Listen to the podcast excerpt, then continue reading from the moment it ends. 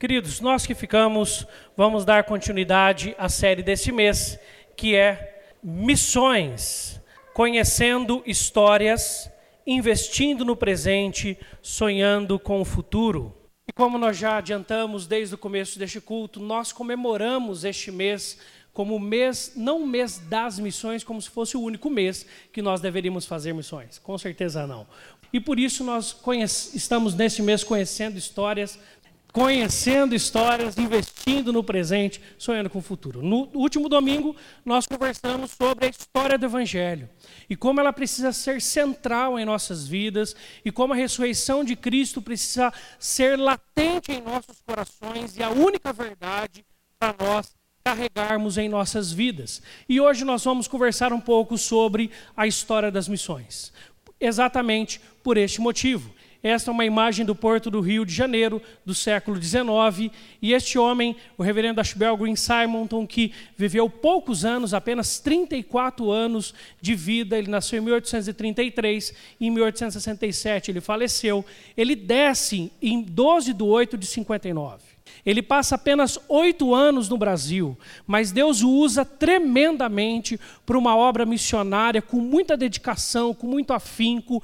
Ele, logo, apesar de ter sido criado nos Estados Unidos e ter pouco contato com o português, porque ele já tinha um irmão que tinha vindo para o Brasil, ele aprende rapidamente o português e, em poucos meses, ele já está pregando em português porque o objetivo desta missão era trazer o evangelho para os brasileiros. E graças a Deus, hoje nós somos uma igreja que é, tem uma expressão nacional e que está em todos, todo o território nacional, em todos os estados da nossa nação. Graças a Deus por isso.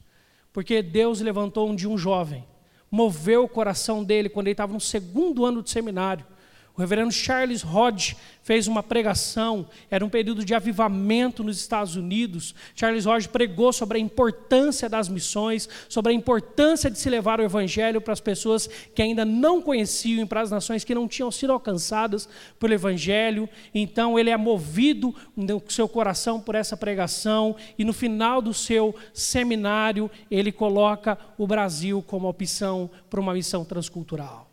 Apesar de ser filho de um médico que também era envolvido na política dos Estados Unidos, um homem muito forte importante, ele podia ter corrido ali uma vida muito fácil, muito tranquila financeira, com muitas regalias. Ele abdica de tudo isso e Deus então o envia para cá. Apesar de todo esse desprendimento, ele sofre muito aqui no Brasil. Sofre muito. Mas por causa que Deus usa ele é que nós também estamos aqui como Igreja Presbiteriana do Brasil comemorando 159 anos. Nós estaremos comemorando menos, mas nós estamos comemorando 159 anos, uma das primeiras igrejas evangélicas, a primeira igreja reformada organizada no Brasil, para pregar o Evangelho de Jesus. Porque Deus um dia moveu o coração de um jovem. Por isso que a igreja presbiteriana está comemorando 159 anos. Muitas vezes a gente olha e fala assim: eu pouco posso fazer. No máximo, eu vou poder pregar o Evangelho para minha família. No máximo, eu vou pregar o Evangelho para um familiar conhecido, ou para, um vizinho, ou para alguém que trabalha comigo. Mas o Evangelho é como a palavra de Deus nos fala. Ele é uma, um grãozinho de mostarda. Mas quando ele planta, ele se torna numa grande árvore, a maior entre as hortaliças. E ali a palavra de Deus cresce, a palavra de Deus multiplica. O Evangelho tem um poder multiplicador. E por isso, por causa de um sonho de um jovem que nem sabia muitas coisas ainda, na sua tenridade, com apenas oito anos de trabalho aqui no Brasil, Deus usa grandemente. Essa missão chegou até nós. Por isso que hoje à noite Deus pode também mover o seu coração, amém? Para que nós também possamos ser engajados com a missão que é de Deus e que Ele também nos nos advoga, nos leva a pensarmos sobre ela e advoga em nosso coração a sua importância. Para isso, eu quero convidar você a abrir a Bíblia em Atos capítulo 1, do 6 ao 11. A ascensão de Jesus. Diz assim a palavra do nosso Deus. Então, os que estavam reunidos lhe perguntaram: Senhor, será este o tempo em que restaures o reino a Israel? Respondeu-lhes: não vos compete conhecer tempos ou épocas que o Pai reservou pela sua exclusiva autoridade. Vamos todos juntos o versículo 8? Mas recebereis poder ao descer sobre vós o Espírito Santo, e sereis minhas testemunhas, tanto em Jerusalém, como em toda a Judéia e Samaria, e até aos confins da terra. Ditas estas palavras, foi Jesus elevado às alturas, à vista deles, e uma nuvem encobriu dos seus olhos. E estando eles com os olhos fitos no céu, enquanto Jesus subia, eis que dois varões vestidos de branco se puseram ao lado deles e lhes disseram: Varões galileus, por que estáis olhando para as alturas? Esse Jesus que dentre vós foi assunto ao céu, virá do modo como vistes subir. Vamos orar? Obrigado, Deus, porque enquanto mais o nosso coração está nos céus e na glória e cheio do Espírito do Senhor, mais os nossos olhos se voltam para o nosso próximo que ainda não tem o Senhor Jesus como Senhor de suas vidas. Assim, Deus, que os nossos corações possam estar no Senhor e os nossos olhos na tua missão a cada dia, que o Senhor nos permitir caminhar sobre essa terra no meio de pecadores como nós, que precisam reconhecer isso e se entregar ao senhorio de Cristo.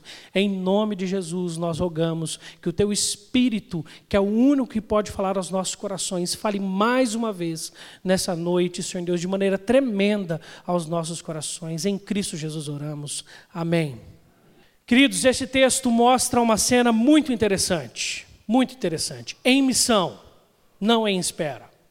É muito legal quando Jesus ressuscita, quem sabe na mente dos discípulos e de seus apóstolos está a seguinte ideia: tudo o que deveríamos fazer já fizemos. Caminhamos três anos com o Mestre, vimos ele fazer milagres, ele já morreu, já ressuscitou, agora basta nos esperar e ponto final. A obra está completa, não precisamos mais fazer nada. Até porque Jesus, no texto anterior do que lemos, está falando para eles: fiquem em Jerusalém, esperem em Jerusalém, até que do alto sejais revestidos de poder. Nessa hora, um dos discípulos vira para Jesus e fala assim: Ah, então nesse momento é que o Senhor voltará e instalar, instaurará o ministério, o, o, o governo em Israel. Será esta a sua segunda vinda? Jesus, na hora, vira para eles e fala assim: Não vos compete conhecer tempos ou épocas que o Pai reservou para a sua exclusiva autoridade, mas o que vocês devem se atentar, o foco da vida de vocês, o centro da vida de vocês, será o seguinte: vocês receberão poder quando o Espírito descer sobre vocês. Dinamis é a palavra lá, é poder na máxima potência. É todo o poder necessário. Vocês receberão poder ao descer sobre vós o Espírito de Deus e vocês vão ser minhas testemunhas. Testemunhas. O que Jesus está falando para eles aqui, eu não estou convidando vocês a sentarem e esperarem, mas a levantarem e irem fazer discípulos. Esta é a missão serem minhas testemunhas, serem transformados por dentro pelo Evangelho e irem anunciar o Evangelho deste Senhor que veio nos salvar. Por isso, Jesus vira para eles e fala: Sereis minhas testemunhas. E a palavra testemunhas aqui no grego é a palavra martírio, de entrega de toda a vida na mão de Deus, tanto em Jerusalém como em toda a Judéia e Samaria e até onde for possível, porque todo será necessário, até os confins da terra. Até os confins da terra. Hoje nossa, nosso bate-papo tem por objetivo pensarmos a história das missões, como nós já anunciamos. E eu quero fazer com vocês um caminhar aqui, rapidamente, pelos paradigmas sobre a missão na história como que a igreja de Cristo, durante a história até o presente momento, encarou esta relação da missão dela com a vida dela de igreja. E como nós hoje precisamos então realinhar este paradigma de missão para a gente poder realinhar os nossos programas, as nossas vidas e os nossos corações no centro da missão de Deus. E nós começamos com é, o paradigma da igreja primitiva, que vai de Cristo até 323 depois de Cristo. Lá, se você observar e ler Atos em casa, você vai ver que não tem como você distinguir a vida da igreja com a missão da igreja. Atos 2, no versículo 47, fala: E enquanto isso acrescentava-lhes o Senhor, dia a dia os que iam sendo salvos. A pregação do Evangelho, o anúncio das boas obras, era o cerne da igreja era o ser da igreja. A igreja em Atos não tinha um departamento de missões, não tinha um grupo que organizava as missões da igreja. Tudo que eles faziam tinha a ver com as missões, tinha a ver com a proclamação do reino de Deus. Se você chegasse para alguém da igreja de Atos e perguntasse o que, que é missão, o que, que é a pregação do evangelho, ele iria falar para você o seguinte: é tudo isso que nós fazemos. Todas as programações, todo o engajamento, tudo que a igreja de Atos fazia estava linkado com a, programa, com a pregação e a proclamação do Evangelho. Essa era a vida da igreja. Só que algo acontece em 323, que também já tinha acontecido em 313. Em 313, Constantino, ele então lança a parada da perseguição à igreja cristã. E em 323 ele faz algo diferente. Ele, por um decreto, sanciona que daquele dia em diante, daquele ano em diante, todos os habitantes do Império Romano se tornariam cristãos. Ponto final, por decreto imperial. A pergunta é: se agora todo mundo é cristão, por que, que eu vou pregar o Evangelho? A única forma de se pregar o Evangelho, de falar-se das boas novas, falar para alguém se tornar um cristão de fato, era entre os bárbaros. E alguns se aventuravam para ir além das fronteiras do Império Romano e pregar aos bárbaros daquela época. Por isso, o conceito de missão da igreja no período medieval é uma tarefa feita por alguns em lugares distantes. Isso é missão. Então aí sim surgem os primeiros, como eles também chamavam, missionários também conhecido como monges daquela época. Eles se preservavam num período para depois eles saírem para pegar o evangelho para os bárbaros. Porque aquele povo que estava dentro do império, mesmo que nominalmente, muitas das vezes, era considerado cristão. Você não precisava pregar o evangelho para quem já é cristão. E isso traz diversas mazelas à igreja daquele período, e nós, se olharmos para a história, vamos observar isso muito bem. Então, o conceito de missão e o papel da igreja é que missão é a tarefa feita por alguns em lugares distantes. Até por volta de 1517, porque 1517 é quando acontece a reforma protestante. A reforma protestante, que em 31 de outubro nós comemoramos, ela então lança luz a salvação pela fé, que a pessoa precisava confessar Jesus como Senhor, que a pessoa precisava expressar a sua fé. Então, no meio onde todo mundo se considerava automaticamente cristão, mas que a vida estava distante de Deus, os reformadores vêm fazer um grito muito importante, muito relevante naquela época. As pessoas agora precisam confessar que são salvas, que creem em Jesus e entenderem que é nesta, nesta fé que eles são justificados no, na, na obra de Jesus Cristo. Então, é algo que é muito importante. E assim, nós vamos ver então que a tarefa, que a missão, é uma tarefa realizada mais pelos reformadores e teólogos. Por quê? Fazer uma explicação muito breve.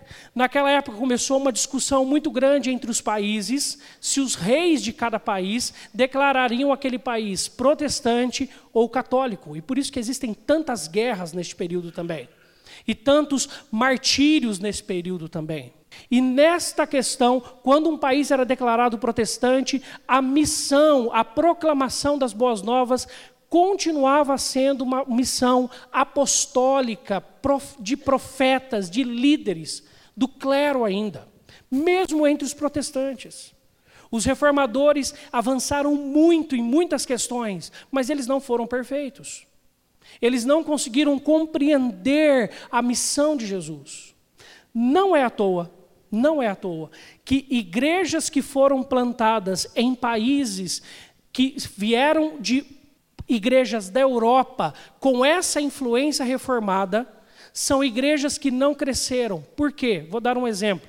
Ano passado eu tive a oportunidade de fazer uma viagem com a minha família e fomos a Buenos Aires. E nós temos algo muito claro em nossos corações: domingo é dia de adorar a Deus. Então nós já tínhamos pesquisado onde tinha igreja presbiteriana lá em Buenos Aires, achamos uma igreja presbiteriana, na hora do culto nos arrumamos, nos organizamos lá e fomos para o culto. Quando chegamos lá no culto na igreja presbiteriana lá de Buenos Aires, um local maravilhoso, estupendo, uma construção de uma catedral linda, as colunas internas do templo de mármore, colunas robustas, lindo, um local absurdamente lindo. Se eu fosse falar para vocês todos os detalhes, vocês ficariam assustados. Dependeria e como despendeu muito da questão monetária para a construção. Só a pia batismal deles tinha uma grossura de mármore assim, de uns 35 centímetros de altura. Fora toda a base dela. Lindo, maravilhoso. Um local para umas 450, 500 pessoas. Quando nós chegamos lá, tinha em torno de umas 60, 70 pessoas. Aí a gente participou do culto e foi muito gostoso vermos aquelas músicas cantadas em espanhol. Eu não arranho nada de espanhol, foi, nossa, lá foi uma beleza. Eu misturei italiano com espanhol, com, ah, foi uma benção. Ainda bem que tem mais brasileiro lá em Buenos Aires que argentino, mas tudo bem. É. Mas deu para entender. O pastor pregou lá sobre a, a semeadura de Jesus, a parábola do semeador. Foi muito legal, foi muito deu para entender porque é uma linguagem comum. Então dá para a gente depreender muita coisa. Ao final do culto, estávamos lá e tinha umas cadeiras. Essas cadeiras nossas aqui são muito simples. Se vocês verem as cadeiras de lá, eu falei, eu tenho que tirar uma foto naquela cadeira. É? Aí já fui lá para frente, pedi para a Isa te pegar aí, Lídia foi tirar foto, depois eu coloquei ela para tirar foto. E aí o diácono chegou para conversar com a gente. Aí a gente foi ali tentando se entender. Aí eu falei assim: nossa, que benção a igreja. Falou assim: ah, agora a gente está muito bem. Aí eu falei assim: desculpa perguntar por quê.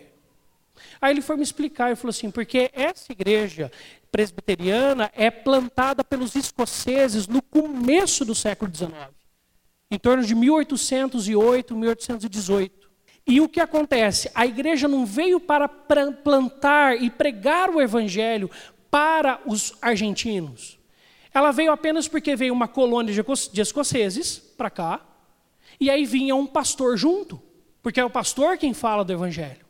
E a igreja continuou sendo uma igreja de escoceses por muito tempo, tanto que até 1985, há 33 anos atrás, o culto ainda era em inglês, não em espanhol. Porque o foco era, ali era manter a fé dos escoceses que estavam ali. E por isso que a igreja é tão suntuosa, porque foi com o dinheiro dos escoceses, que tem uma, uma condição financeira muito boa, que a igreja foi construída. Ele falou assim: Mas graças a Deus, o diácono disse para mim, que em 1985 houve um rompimento entre a Argentina e a Escócia. E por causa disso, a igreja então começou a ser uma igreja para argentinos. E é a única igreja em Buenos Aires, organizada, na capital da Argentina. E é uma igreja que não tem nenhuma expressão, a igreja presbiteriana lá. Ele falou, mas agora nós estamos muito bem, porque a gente está podendo pregar o evangelho para os argentinos, fazer culto em espanhol. Agora é uma igreja para pregar o evangelho para aqueles que estão aqui. Então os reformadores, eles não conseguiram melhorar o conceito de missão. Eles melhoraram em muitas coisas, nós temos que ser muito gratos a Deus. Mas eles não melhoraram.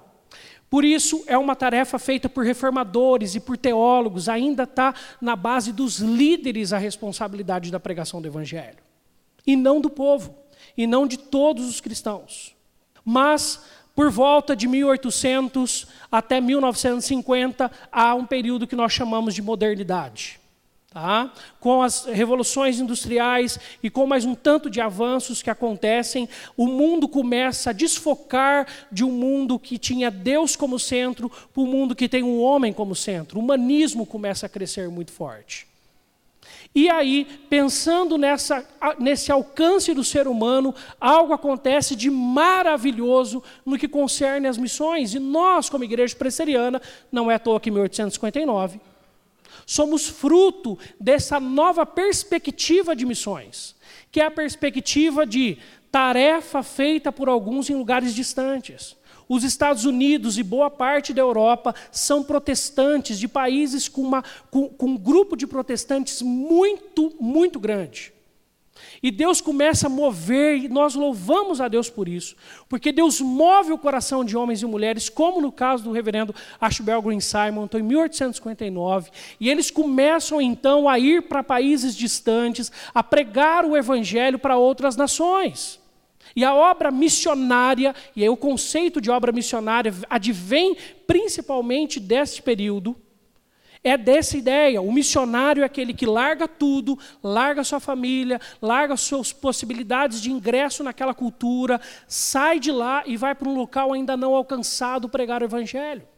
Isso é missão. Isso é missão. E é um resgate também a esse período medieval deste conceito, de alguns em lugares distantes. Isso é missão. Até porque lá nos Estados Unidos todo mundo se declarava praticamente protestante. A média era de 80% a 90%. Até 1950 era de 71%. Por que, que você vai pregar o evangelho para uma nação dessa? Por que, que você vai pregar o evangelho para nações como Inglaterra, Escócia e outras mais da Europa? São nações cristãs. Nós precisamos pregar o evangelho na Índia, na África, na América do Sul, na América Central. E eles então vão à frente, nós louvamos a Deus por isso. Por esses homens e mulheres que totalmente se entregaram, como é o caso do reverendo Chibel, que morou oito anos aqui e morreu de febre aftosa, em oito anos. Ele teve várias doenças, por causa que ele estava num local diferente, com doenças diferentes, o corpo dele não resistiu, ele morreu. Mas homens que morreram pela pregação do Evangelho, e nós louvamos a Deus por eles. Só que existe uma questão. Nós estamos vivendo um tempo diferente, que nós chamamos, apesar desse nome ter uma, uma grande discussão no meio da sociologia, até porque nós estamos vivendo este momento, então é muito difícil você classificar algo que você vive na, na época, tá? mas que é chamado de pós-modernidade, modernidade líquida por Bauman e outros nomes que se dá ao período que vivemos. Tá? Mas eu quero usar o nome pós-modernidade. De por volta de 1950 a hoje, isso vai sendo avançado cada dia mais, tá? Que acontece o seguinte: nós temos que perguntar então, neste período, quem são os missionários e onde está o campo missionário? Só que o que, que acontece? Existe um problema. A realidade ainda de grande parte da igreja principalmente das igrejas históricas, é esta. A missão é uma tarefa feita por alguns em lugares distantes, que é um conceito moderno e um conceito do período medieval. Porque era a realidade daqueles períodos, era a necessidade daqueles momentos. E ainda, nós vemos agora mais puxado para nós também, aqui no Brasil, que ainda também está muito na base dos teólogos e pastores pela internet, TV e rádio. É assim que você ouve do Evangelho. Às vezes de maneira totalmente desfocada do Evangelho verdadeiro de Jesus. Né? Mas às vezes não, você vai pegar ótimos pregadores na internet. Então as pessoas buscam e vão atrás destes para aprender sobre Deus. Mas acha que esse é o ponto final. E o povo de Deus continua no mesmo conceito do período moderno. Ah, há missionários é aquele meu irmãozinho que eu lembro que largou tudo, deixou a família dele e foi lá para a África. Daquela filha do reverendo tal que foi para tal país. Daquele homem que largou tudo aqui e foi lá pregar o evangelho para os índios na Amazônia. Então, sempre quando se fala de missão e de missionários, este conceito vem muito fácil à nossa mente. Não é verdade? Não vem fácil à nossa mente. Nós crescemos ouvindo isso. Nós crescemos ouvindo isso. Só que a pergunta é: será que o campo missionário agora só está em outros lugares? Os Estados Unidos e a Europa são prova que não. Enquanto as igrejas desses países estavam preocupadas, e nós louvamos a Deus por essa preocupação, que continua e deve ainda ser uma preocupação da igreja de hoje. Enviar homens e mulheres para lugares distantes para pregar o evangelho também. As igrejas dos Estados Unidos da Europa esqueceram de pregar o evangelho aonde estavam. Os crentes da, dos Estados Unidos da Europa pararam de pregar o evangelho onde estavam. E se você for para os Estados Unidos, se você for para a Europa, você vai se deparar, não raras vezes, com muitas catedrais lindas, e quando você olha na placa, está escrito lá teatro tal, cinema tal, museu tal. E agora nós vivemos um período pós-cristandade. É uma verdade. Cristandade é um conceito, tá? É um conceito que foi cunhado para falar do período onde tanto a igreja quanto a sociedade falava a mesma língua. Hoje não é mais assim. Se você chegar em casa hoje e ligar o Fantástico, pode ser que você faça a mesma, aconteça a mesma situação que aconteceu comigo domingo passado pregando aqui do Evangelho, falando do Evangelho de Jesus, tal. Cheguei aqui, pum, liguei o Fantástico quando cheguei em casa. Porque o budismo e tal, e tal, e tal, e tal. Um período pluralista. É o que vivemos. Nós temos que ter noção de onde estamos. Por isso, quando nós falamos de evangelho, não é algo mais que é comum às pessoas. Antigamente, quando se falava de Bíblia, era conhecido dentro e fora das igrejas. Hoje não mais.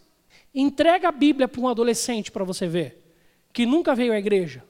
Ele não sabe nem o que é. Não sabe nem o que é. Por isso nós temos que acordar quanto mais rápido possível puder. É urgente isso. O campo missionário está aqui. Está lá entre os seus vizinhos. Por vezes na sua casa. Por vezes nos nossos corações. Nós precisamos acordar para essa realidade. Nós vivemos um mundo pós-cristão. Então, o campo missionário agora é o mundo. É o mundo todo. Qualquer pessoa que não tenha Jesus como Senhor Salvador é um campo missionário. E quem são os missionários? Somos nós. Não é uma tarefa de pastores. Não é uma tarefa que deve ser dada a teólogos. É uma tarefa minha e sua. Amém? Amém, é nossa. Porque nós precisamos, na verdade, é fazer isso, tarefa a ser feita por todos, em todos os lugares. Este é o mundo que vivemos. Você, por vezes, deve ficar em dúvidas, como muitos pais têm ficado. Eu vou mandar meu filho para a escola, lá vai ter discussão de gênero. Aí você fala, não, vou mandar para uma, uma escola cristã. Mas lá às vezes não prega o evangelho. Ah, você fica com dúvida agora. Você liga a TV, não é mais quando estamos nas datas. Você percebeu no último Natal? Você ouviu alguma televisão falar de Jesus? Não fala mais. Antigamente era, era, era, era reportagem sobre o Natal de Jesus, tudo mais.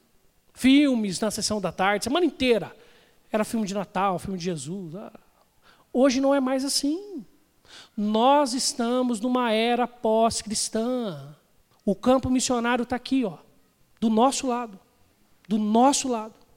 Por isso, se nós, como igreja de Cristo, não nos engajarmos nessa missão e termos isso como importante e urgente, nós vamos correr sérios riscos. Porque a missão de Deus não para, a missão de Deus continua. Ele salva os seus. A pergunta é se nós estamos engajados nessa missão de sermos testemunhas. Ou se nós estamos como os apóstolos naquele dia. Ah, então nós devemos esperar a tua volta, Jesus, estamos aqui a esperar. Vem, Senhor Jesus. Ou se nós estamos em missão. Ou se nós passamos uma semana e outra preocupados porque nós não falamos de Jesus para ninguém. Ou se nós já estamos em agosto e ninguém ouviu falar de Jesus sobre a, pra, pela nossa boca durante o ano todo. Na pós-modernidade, o conceito de individualidade é muito forte. E muitas vezes nós temos trazido esse conceito sem perceber para a nossa fé e para a nossa espiritualidade. Então, Deus é Deus quando cuida de mim. Deus é Deus quando me abençoa. Deus é Deus quando me dá. Deus é Deus quando responde sim às minhas orações. Deus é Deus quando fala ao meu coração. Deus é Deus quando cuida dos meus filhos. Deus é Deus quando faz aquilo que para mim é importante. Só que a palavra de Deus nos fala que Deus está em missão e que a igreja dele precisa se engajar nessa missão também. Por isso, esse não é o mês das missões. Nós não devemos ter um departamento de missões. Nós devemos estar em missão, em tudo que fazemos. E eu louvo a Deus por este final de semana maravilhoso. Nós temos a oportunidade de mostrar para tantos visitantes a importância de como você ter uma festa gostosa sem precisar ter bebida. Comunhão, alegria, festividade, conversa, em meio a um frio lascado, que estava ontem ali na quadra, mas só sorrisos. Aleluia! Como nós podemos hoje de manhã celebrar ao nosso Pai que nos dá paz também. E quando nós não os temos, nós ainda temos o Pai Celestial, como nós ouvimos hoje de manhã.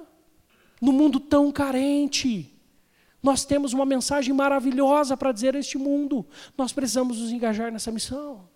As pessoas lá fora estão sedentas, as pessoas lá fora estão gritando, as pessoas lá fora estão gemendo, os nossos vizinhos estão assim, e nós precisamos pregar o Evangelho para eles de Jesus e não a nossa vida, mas o Evangelho de Jesus. Por isso, meus irmãos e minhas irmãs, conhecendo a história, eu quero falar um pouco rapidamente também de Leslie Newbegin. Leslie Newbegin é um inglês que viveu entre 1909 e 1998, no século 20. E como Ashbel Green Simonton, ele também foi movido por esse anseio de pregar o evangelho em outras nações. E ele vai para a Índia pregar o Evangelho. E ele passa a maioria da sua vida lá na Índia pregando o Evangelho. E lá ele planta igrejas, e lá ele prega o Evangelho numa nação completamente pagã e não cristianizada. Depois ele retorna para a Inglaterra. E ele vai dar aulas num seminário na Inglaterra. E quando ele chega para dar aula para os seus seminaristas ali, ele vê homens que não acreditam mais na Bíblia. Ele encontra homens que nem Deus acreditam.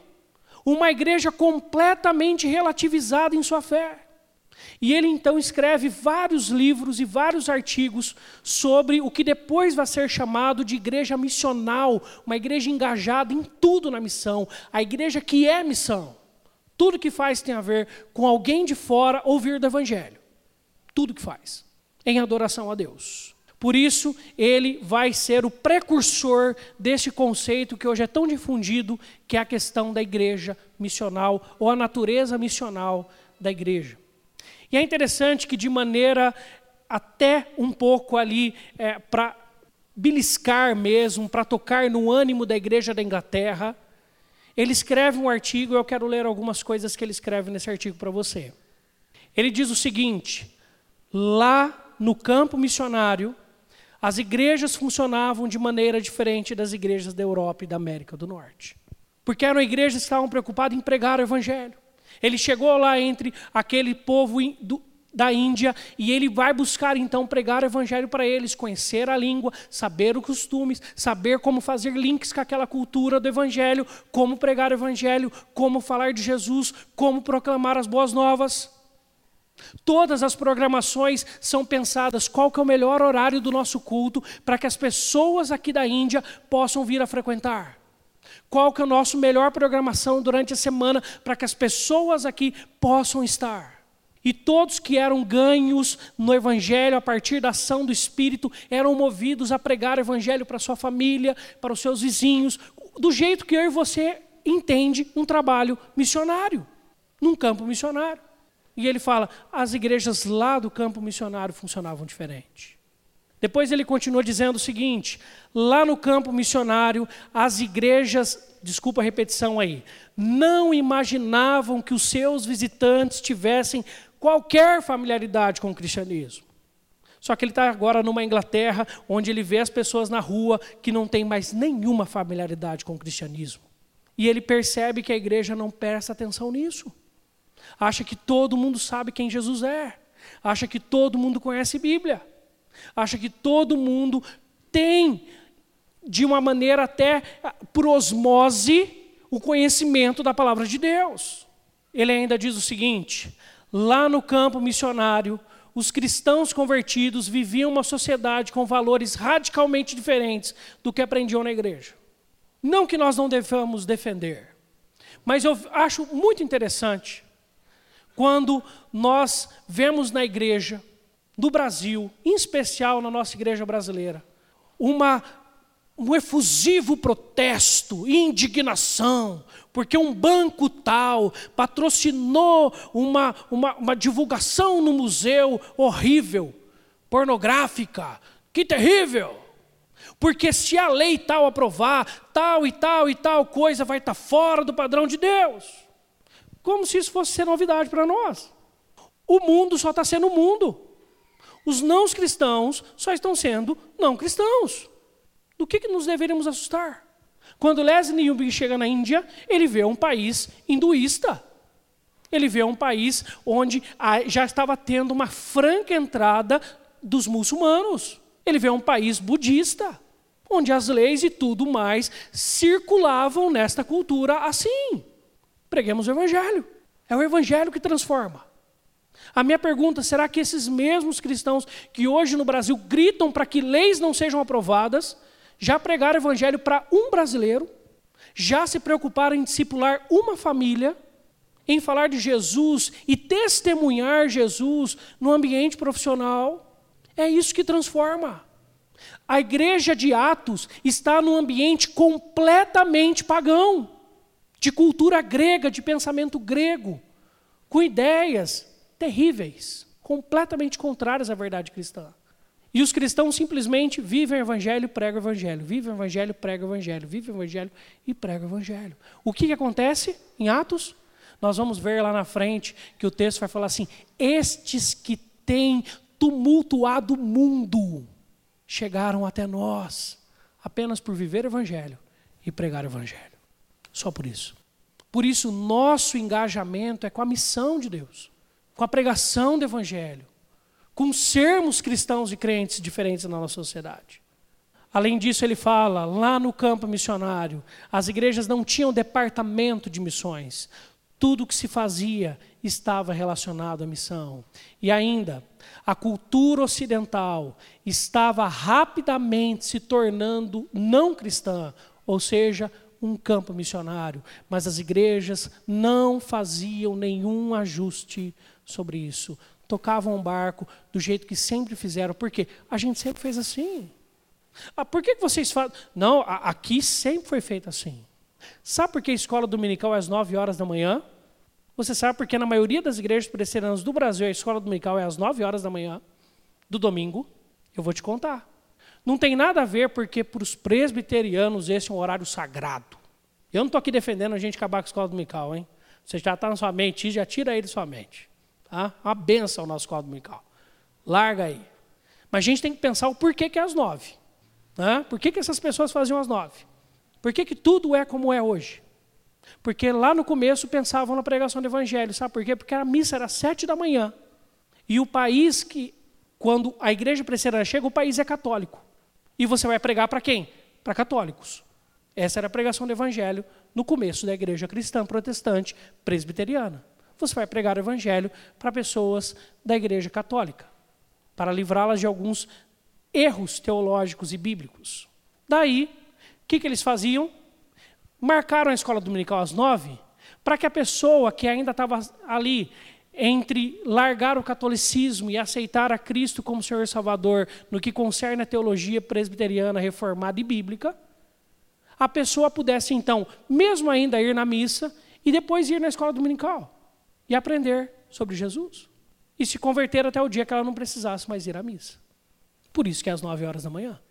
Não porque para nós era mais legal às nove horas da manhã. Com a equipe de música eu tenho batido bastante numa tecla com eles, queridos. Vamos olhar as letras. Vamos olhar a letra que a gente está cantando. Vamos prestar atenção nas letras que a gente está cantando. Toda semana o ministro de música entra em contato comigo, a gente fica ali, ó, degladiando, até achar as músicas que vai tocar no domingo. Porque se alguém que nunca ouviu do Evangelho chegar aqui, ele vai entender o que está sendo cantado. É uma mensagem compreensível à sua vida. Nós precisamos entender que nós precisamos ter tudo voltado para missões. A igreja precisa ser missional. A missão é o cerne da igreja. Por isso que é maravilhoso saber que os jovens vão visitar as crianças e adolescentes. Por isso que a gente abraçou a ONG. Por isso que a gente colocou plaquinhas na nossa igreja. Você já viu as plaquinhas da igreja? Você já foi em algum lugar e se sentiu super tranquilo à vontade, principalmente se você estiver precisando, em falar assim: onde tem banheiro aqui? Você já foi em algum lugar, precisou perguntar isso? É terrível, é constrangedor. Por isso que a gente colocou plaquinha. Para nós que estamos aqui, como é o meu caso, há 22 anos, eu ando nessa igreja aqui, ó, com a, a casa, se colocar uma venda, todo mundo anda aqui, ó, ninguém se perde. Talvez aqui com o púlpito que a gente mudou faz pouco tempo, o povo tropece. O resto anda, né, que sabe quantos bancos tem, sabe a curva do banco, sabe tudo. Ainda fala aí a cor do vidro, tudo mais. Mas para alguém de fora, precisa ter plaquinha para a pessoa poder se localizar e poder ir para o banheiro e chegar no estacionamento sem perguntar onde é o templo e chegar lá. Nós precisamos ser uma igreja que pensa para de fora. Uma igreja. Porque nós não estamos mais numa cultura cristã, estamos numa cultura pós-cristã. Até porque as igrejas que não se atentam para essa realidade acabam por se transformar, observe, em uma ilha cultural, em um gueto cultural e, por fim, distanciam a mensagem do Evangelho do dia a dia da sociedade e da cultura, que carece cada dia mais de ser evangelizada. E a gente começa a fazer só porque nós estamos acostumados, só porque nós gostamos, só porque sempre foi feito assim. A nossa pergunta é: como que nós alcançamos os de fora? Como que nós enchemos esses espaços vazios aqui de pessoas não convertidas no Senhor Jesus? Como que nós podemos propiciar um ambiente para isso? Por isso que nós temos equipe de acolhimento, para que a pessoa possa se sentir acolhida. Por isso que a gente faz o que faz, por isso que a gente tem banco almofadado, para que alguém possa chegar e se sentar e se sentir bem e poder participar do culto com mais tranquilidade. Por isso que trocamos os ventiladores, para que quando haver, houver o calor novamente, as pessoas consigam ter sua, seu ambiente mais fresco e consigam adorar a Deus e prestar atenção na mensagem pregada. Por isso que nós devemos fazer tudo o que fazemos. Por isso, para que pessoas que vivem longe do Evangelho, e hoje é simplesmente toda a nossa sociedade não cristã, possa conhecer Jesus e ter uma mudança radical de mente e de vida. Mas isso precisa começar em nós. Até porque, para nós concluirmos nessa noite, o texto nos diz: Mas recebereis poder ao descer sobre vós o Espírito Santo. Quantos aqui já aceitaram Jesus como seu Senhor e Salvador? Levante uma de suas mãos. Todos que levantaram as mãos, têm dentro de você o Espírito Santo de Deus. Se o Espírito Santo está em você, você já tem todo o poder, toda a intrepidez, todo o conhecimento necessário para participar da missão de Jesus. E toda a motivação, porque nós só estamos aqui porque outros homens e mulheres se engajaram na missão de Jesus levaram a missão de Jesus para os nossos parentes e familiares que levaram até nós, ou levaram a mensagem de Jesus até nós, e por isso estamos aqui. Nós não estamos aqui porque viemos sozinhos, mas porque homens e mulheres na história se preocuparam em pregar as boas novas do Evangelho. Agora esse compromisso está comigo e com você. E sereis minhas testemunhas, então, aonde vocês estiverem, Jerusalém, Judéia, Samaria, até os confins da terra, ide. E indo, que é um participo ali, fazei discípulos. Aonde Deus te levar. Às vezes você pergunta por que você trabalha onde trabalha. Por que, que Deus permitiu que você trabalhasse onde você trabalha? Por que, que Deus permitiu que você morasse onde você mora? Por que, que Deus permitiu que tantas mudanças acontecessem na sua vida e você conhecesse tanta gente você fala, que, que esse povo fica perto de mim? Deus está te colocando um tanto de gente para você pregar o evangelho. Está pertinho de você. Você não precisa ir lá para a África, lá para a Amazônia. É aonde Deus está te levando. Se Deus te chamar para um, uma missão nesse sentido, vá. Mas enquanto Ele não te chamar para lá, você já é um missionário hoje. Aonde você trabalha, aonde você estuda, na família que Deus te colocou. Nós somos missionários de Jesus.